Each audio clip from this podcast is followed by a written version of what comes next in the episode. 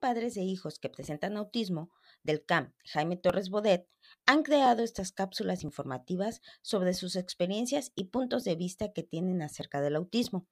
En este octavo episodio de la serie Conociendo más sobre el autismo, hablaremos acerca de los mitos que existen acerca del autismo.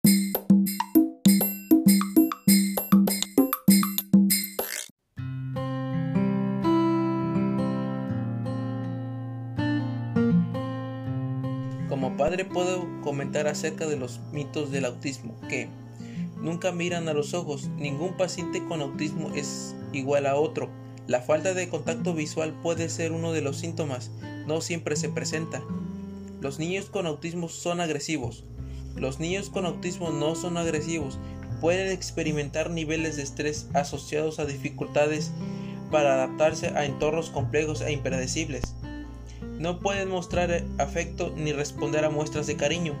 Las personas con autismo tienen interés en relacionarse con los demás, pero sus diferencias en la comprensión y manejo de situaciones sociales dificulta que puedan relacionarse.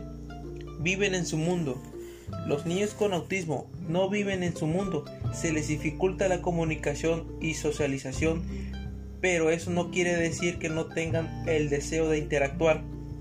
El autismo es una enfermedad. El autismo no es una enfermedad.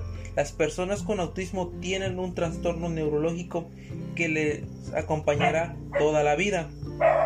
Las personas con autismo prefieren permanecer aisladas. Hay ciertos espacios sociales como por ejemplo fiestas, donde hay mucho ruido o luces que a los niños con autismo no les gustan y les incomoda o pone nerviosos. Eso provoca que se aíslen, pero esto no significa que no les guste permanecer aislados. Las personas con autismo no se comunican, Existen diferentes herramientas que les permiten llevar a cabo una buena comunicación. Como mamá de un niño con autismo puedo decir que los niños con autismo pueden mantener contacto visual, aunque muchas veces sea por breves tiempos. En lo personal mi hijo no es agresivo ni se lesiona a sí mismo, pero sí presenta rabietas cuando cambia su rutina o cuando se estresa por no poder expresar lo que quiere decir. Mi hijo sí puede expresar emocionalmente cuando está triste, enojado o feliz. También sabe mostrar afecto a las personas y objetos que él quiere mucho. Cuando dice que los niños con TEA están en su propio mundo, en lo personal no creo eso.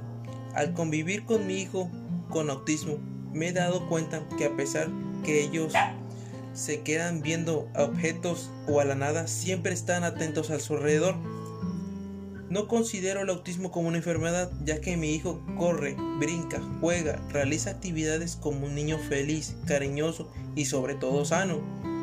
Hay muchos mitos que los niños con autismo son aislados, pero en realidad muchas veces ellos lo hacen porque los lugares a donde van, como reuniones familiares, puede haber cosas que los incomoden, como ruidos fuertes y muchas personas. Pero esto no quiere decir que sean aislados, ya que ellos intentan integrarse. A pesar de que mi hijo aún tiene problemas con el habla, él creó su propia forma de comunicación, señalando que quiere o mostrándome a dónde quiere ir. En lo personal puedo decir que mi hijo es un niño sano, cariñoso y muy feliz a pesar de tener autismo.